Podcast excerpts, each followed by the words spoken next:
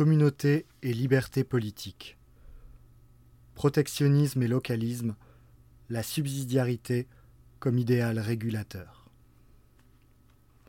L'homme ne peut s'épanouir qu'au sein de communautés politiques différenciées, qui sont autant de manières spécifiques d'être au monde sur un territoire donné. Nous l'avons dit, plus qu'une caractéristique abstraite des individus, les libertés sont des attributs concrets des communautés politiques. Leur capacité à perpétuer avec une grande autonomie leur présence au monde et à apporter leurs réponses propres à tous les nouveaux enjeux qui se présentent. Ces quelques principes ont des implications importantes. Tout d'abord, l'articulation des communautés politiques de plus ou moins grande importance doit obéir au principe de subsidiarité. Ce qui appartient en propre au niveau le plus local doit être décidé au niveau le plus local. A l'inverse, ce qui n'est pas faisable au niveau local doit être confié à des échelons de gouvernement plus élevés. En outre, plus qu'un principe fixe gravant dans le marbre les compétences de chaque communauté, le principe de subsidiarité doit être compris comme un idéal régulateur, celui d'un équilibre toujours en mouvement entre différents cercles d'appartenance politique. Dans l'histoire européenne, cet idéal d'équilibre a été incarné au plus haut point par l'idée d'empire, illustrée notamment par le Saint-Empire romain germanique. Cette idée n'a aucun rapport avec le sens commun du mot empire, qui est au contraire la négation de la diversité des peuples au nom d'une unité abstraite, comme dans l'Empire soviétique ou dans l'Empire américain. Tout l'enjeu en matière institutionnelle est d'établir des structures permettant une grande diversité de communautés politiques locales au sein d'une unité civilisationnelle européenne affirmée. Bien entendu, l'Union européenne telle qu'elle existe aujourd'hui n'a aucun rapport avec cela.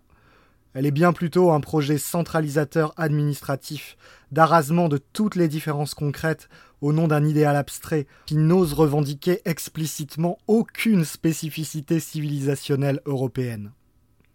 Dans l'articulation concentrique de communautés politiques, un rôle important revient à la nation. Historiquement, celle-ci s'est parfois construite sur le rejet des identités plus locales. Cela est particulièrement net en France, où l'État a longtemps mené une lutte acharnée contre l'autonomie des provinces et les langues régionales. Cela est aussi en partie le cas en Allemagne, où la centralisation de l'État, bien que moins poussée, est historiquement le fait de la Prusse. Cette histoire troublée a pu un temps mener au rejet pur et simple de l'échelon national chez de nombreux défenseurs des identités locales. Cette position n'a plus lieu d'être. Non seulement des pans essentiels de notre identité sont devenus nationaux, un Breton qui se marie à une Alsacienne n'a pas le sentiment d'épouser une étrangère. Les langues parlées sont quasi exclusivement nationales. De plus, l'échelle concrète à laquelle de nombreux problèmes se posent nécessite aussi une capacité d'action politique à des échelons supralocaux. À l'heure des armes atomiques, des satellites, des multinationales, il est douteux que nombre d'enjeux importants puissent être gérés à un échelon local. L'enjeu n'est donc pas de nier la nation, ni les appartenances plus locales, mais d'articuler les deux.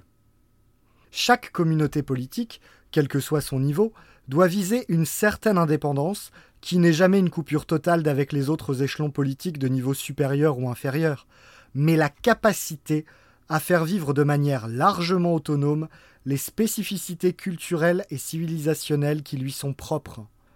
Une telle conception de la liberté des peuples s'oppose aux entités publiques centralisées et hyper bureaucratiques que sont devenus certains États. Un peuple libre n'a par exemple aucun besoin d'un système de surveillance massive tel qu'il existe en Chine, et a commencé à se mettre en place chez nous. Vidéosurveillance généralisée, contrôle des communications, passeport vaccinal. Mais cette conception de la liberté s'oppose aussi aux gigantesques entités privées dont le rôle dans le formatage mondial des peuples est aujourd'hui indéniable. Entreprises technologiques pratiquant la censure et manipulant les élections, comme les GAFAM, multinationales pratiquant la propagande publicitaire pour faire émerger un consommateur mondial indifférencié, géant de l'agrochimie bouleversant l'environnement et les systèmes paysans ancestraux. Face à cela, un enjeu majeur pour toute communauté est la réduction des dépendances par rapport à tout ce qui lui est extérieur. Dépendance vis-à-vis d'entités politiques extra-européennes et dépendance au libre-échange mondial. Un élément important de cette politique d'autonomie est le protectionnisme, auquel il faut donner un sens nouveau. non pas seulement une politique fiscale plus ou moins mécanique, mais la protection par l'intervention publique de tout ce qui contribue à l'autonomie politique, économique et culturelle d'un peuple libre.